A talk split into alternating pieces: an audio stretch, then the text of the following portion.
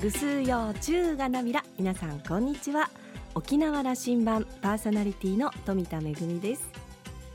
先日国立劇場沖縄大劇場で大きな式典が開かれました。何度か番組でもお伝えしましている通り今年はですね沖縄の宝組踊りが最初に上演されてから300年の節目の年にあたるんですよね。その300年をお祝いした記念行事の開幕ということで、えー、式典が行われまして私は司会を務めさせていただきました。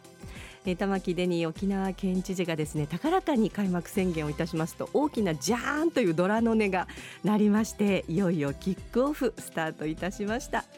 沖縄の宝でもありますけれども今や日本の宝そして世界の宝でもある組踊り、えー、今年さまざまな場所でイベントや公演が行われます。ぜひ皆さんも足を運んでいただきまして組踊りの300年をお祝いしてそして盛り上げていきましょうね。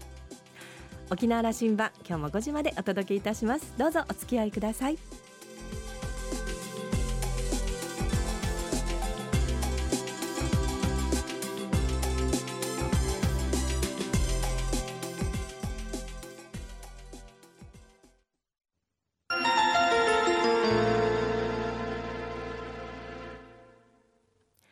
那覇空港のどこかにあると噂のコーラルラウンジ。今週は琉球銀行頭取の川上康さんとラウンジ常連客で沖縄大学地域研究所特別研究員の島田克也さんのおしゃべりです。川上さんは1961年生まれ那覇市のご出身です。東北大学経済学部を卒業後1985年に琉球銀行入行。小座支店長や営業統括部長常務取締役を経て2017年に頭取に就任しました。銀行を取り巻く経済環境が大きく変化していく中で琉球銀行の舵取りをどのように進めていくのか。2週にわたってざっくばらにお話ししていただいています。今週はキャッシュレスアイランドのお話からスタートです。それではどうぞ。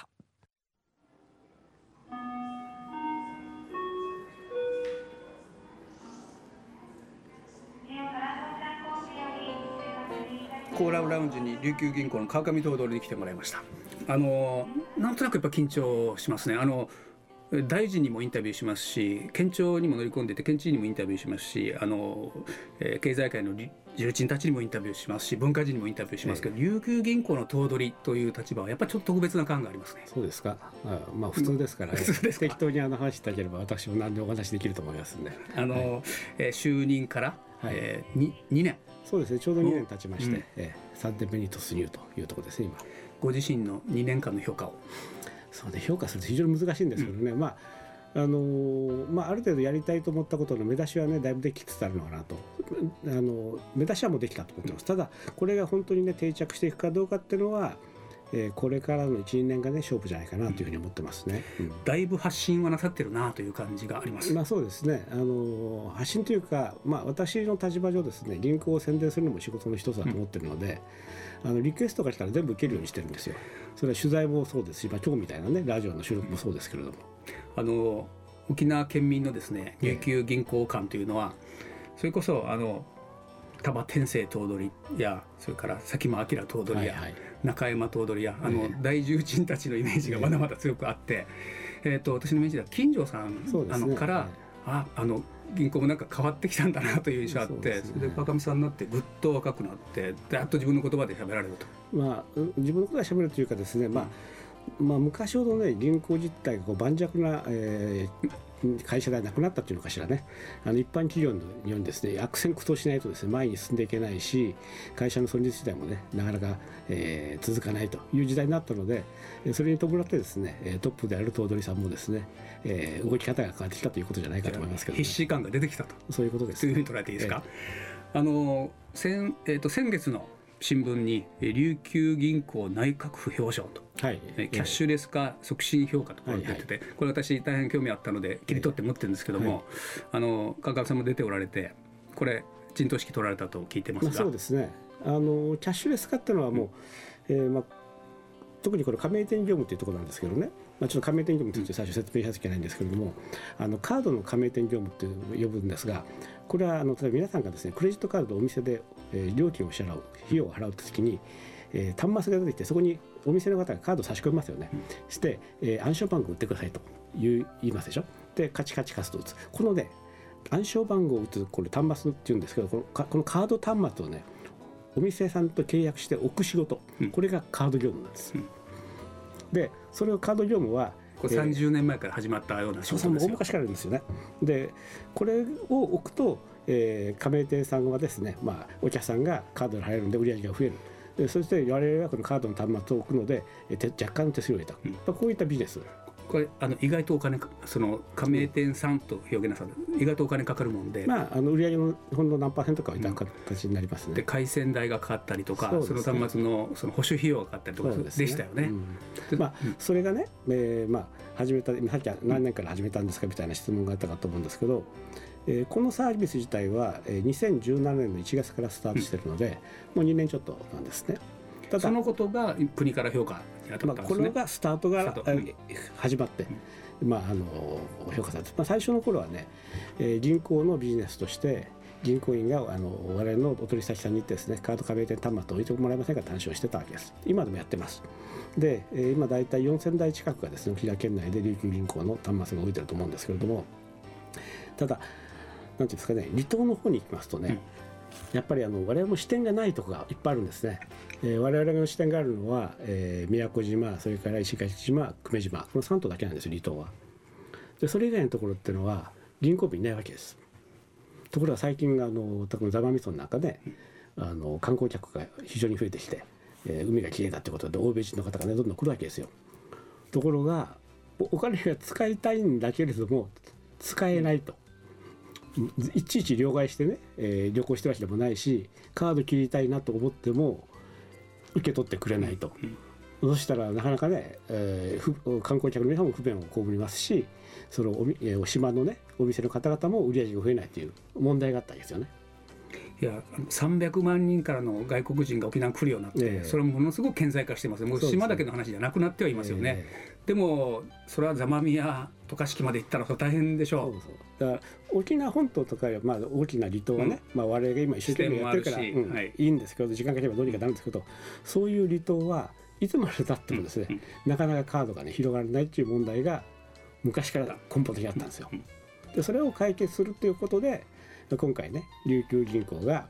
えー、例えば座間味噌のね、えー、観光協会と提携して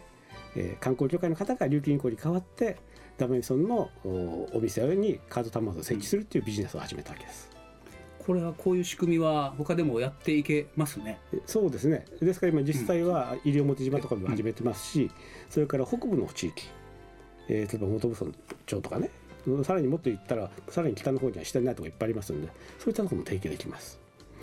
このあのキャッシュレスの話もう少し突っ込みたいです、えー、今回の国の評価も110事例の中から30本ぐらいで選ばれたというんで、ええ、100じゃないと思います1万1000ですよこれ。1100か。1100の事例。そうそうそう1100なので高い評価をもらったと。そういう理解でいいですね、うん、おそらく日本の、えー、金融機関の中で、えー、我々みたいにですね金融機関が旗を振って地元の、うん、えー、組織例えば商工会であるとか観光協会と提携しながらですね加盟店を置くというビジネスモデルを作ったのはないと思います、うん、沖縄あのこれその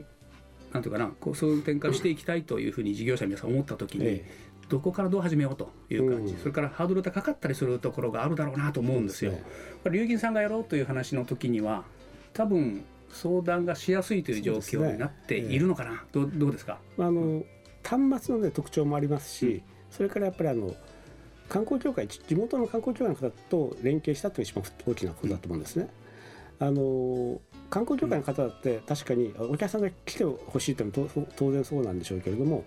やっぱりこの端末の機械を設置する作業っていうのはね契約書を書いたりそれから機械を実際に設置して、えーまあ、線を結んで w i f i 飛ばしたりするんですけどそういった作業もあるわけですね、初期設定とかも含めて。でこれただでやるわけにいかないですよねやっぱりね。やっぱ観光協会さんもビジネスやる以上は観光協会もこれを設置することによって何らかのメリットがないといけないと。で今回のビジネスモデルの特徴は琉球銀行も若干手数料いただきますけれども、観光協会さんにもですねしっかりと利益が残る仕組みなんですね。店舗さんをサポートしていく役割を。業務委託って形で我々があの業務委託やられますんで、で加盟店さんは加盟店さんの方で利便性が高まり売り上げが増えると。こう三方よしのですね体制がまあ構築できたと。いうところが非常に大きいかと思いますね。いや各地域にある観光協会もその地域の観,、うん、観光のその促進をしていくという役割がこれあるわけです、それにそのキャッシュレスというのはそれにかなった話ですよね。ね。ええ三方一両得とよくおっしゃる、もう一つこれはあの社会全体もキャッシュレス化ということへの価値があると、これあの国が推奨してそれこそオリンピックに向けて、あの何も海外が進んでるから、あの日本も遅れちゃいけないというだけではなくて、ね。うん。社会全体の構造的な改革にもなっていくという話そうですね、ええ、あのやっぱりキャッシュの、ね、ハンドリングコストとかあれ呼んでるんですけど、お金を、ね、扱うっていうのは結構大変なんですよ例えばこのスーパーさんなんかでもね、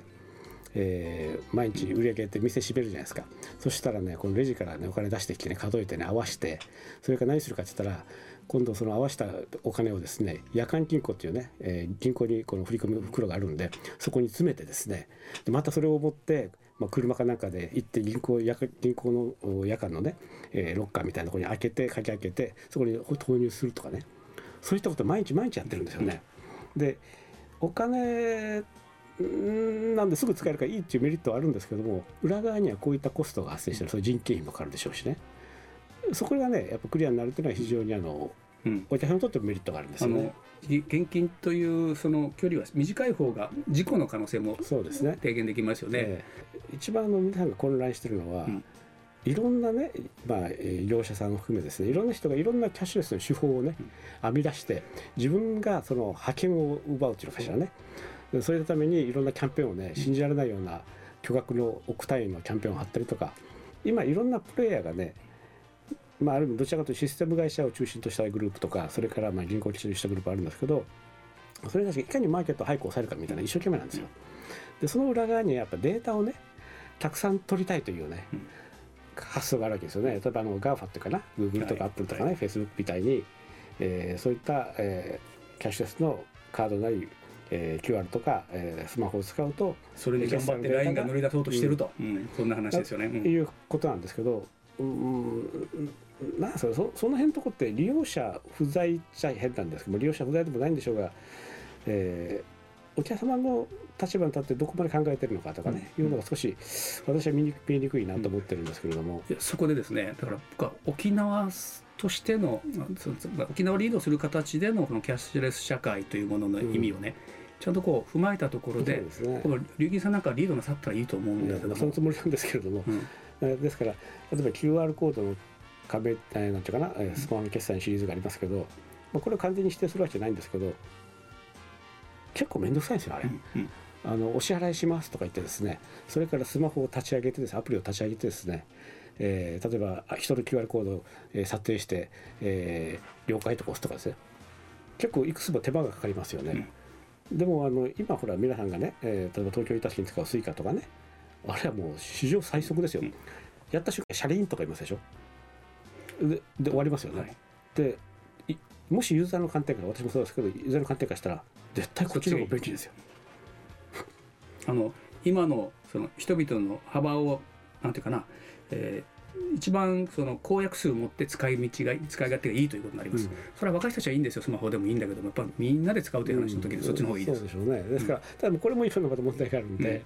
あの端末を置くのにねコストがかかるんだけれども、一方では QR はコストがかからないよねとかね。ですから加盟店の方は負担が少ないねとか、もうこのいろんなせめぎ合いの中でね一体何が普及するのか分かんないというのは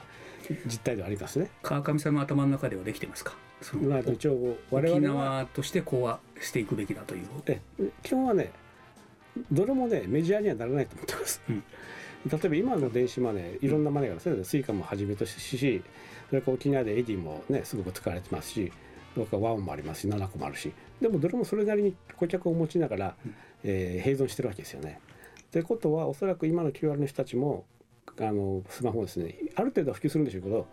えこれであの中国みたいにね全てをカバーできるってことは起きないんだろうなと思いますね。あの大きく、まあ、向こう5年ぐらいで大きくこの辺が変わってくることだと思うんですけど、あの銀行という業からするとですねこの辺もまた主戦場になってきてますよね。うん、そうですね。まあちょっと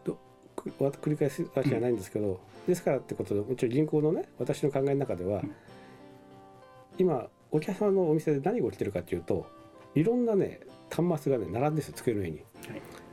クレジットカード来たらこの機械でやって、気の毒なことになりますよスイ電子マネーが来たら Edi が来たらこの端末使って、うん、QR が来たらこっち使ってって。これはねお互いのためにならないんで、やっぱこれオールインワンでね一つで何でもできるっていうのを作るべきだと思ってあの沖縄からそれやってみましょう。やってます。私はあの琉球銀行の作ってる端末はそれを目指して今それを作ってるんですよ。それは知らなかったです。いやままだでも世に出してます。出してます。みんなそれ配ってますですから。これがそれですそれです。今我々ですからクレジットカードも電カード使えますし、それから、えー、電子マネーの Edi Suica WAON nanaco、えー、 Suica それから交通系もですね。それから銀聯 WeChat Alipay、うん、全部できます。そうですか、えー、で今後もし QR がある程度普及したらこれも入れようと思って準備をしてます。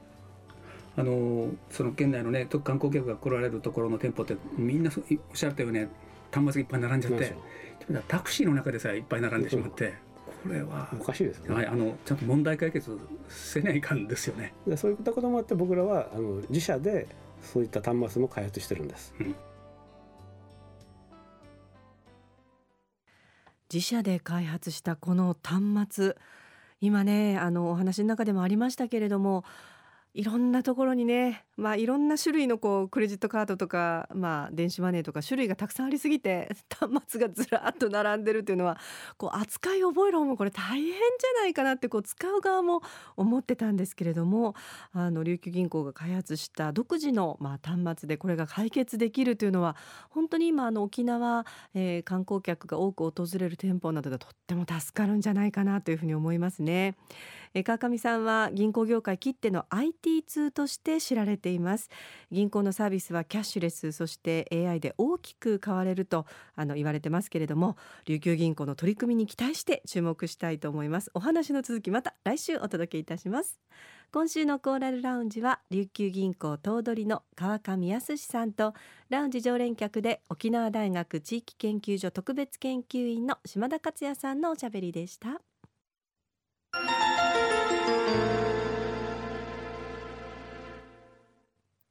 めぐみのあしゃぎだよりのコーナーです。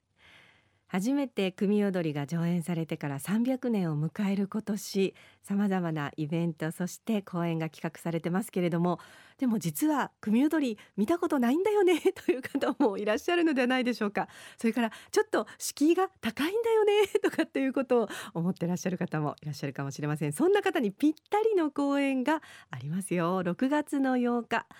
組踊りを初めてご覧になる方にも分かりやすく構成されている国立劇場沖縄の組踊り鑑賞教室があります。2部構成になってまして第1部では組踊りの楽しみ方ということで観客参加型の即興組踊りを通して組踊りの様式ですとかそれから鑑賞のポイントなどを親しみやすくご紹介いたします。そして第2部では1719年今から300年前に初めて上演された組踊り二道敵討ち玉城長君の作となっておりますがこの作品を立ち方地方ともに若手の演者を中心にお届けいたします。組踊りの上演から300周年の今年沖縄が誇る伝統芸能の組踊りぜひお楽しみください。国立劇場沖縄で6月の8日土曜日2時開演で大劇場での公演となります。えチケットは一般の方が2100円団体の方1600円学生割引また他のね公演とのセット券などもあります。詳しくは国立劇場沖縄チケットカウンター098-871-3350 871-3350番へお問い合わせください。インターネットでもチケットご購入いただけますので詳しくは国立劇場沖縄の劇場ホームページご覧ください。めぐみのあしゃぎだよりのコーナーでした。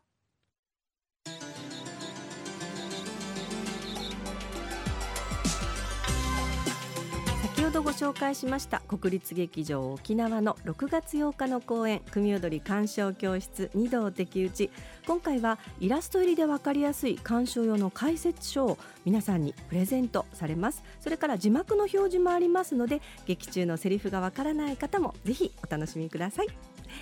さてラジオ沖縄ではラジコでの配信も行っています。スマートフォンやパソコンでリアルタイムでお聞きいただけるほか1週間の振り返り聴取も可能です。さらに沖縄羅針盤の過去の放送音源はポッドキャストでも配信しておりますのでこちらはラジオ沖縄のホームページからアクセスしてお楽しみください。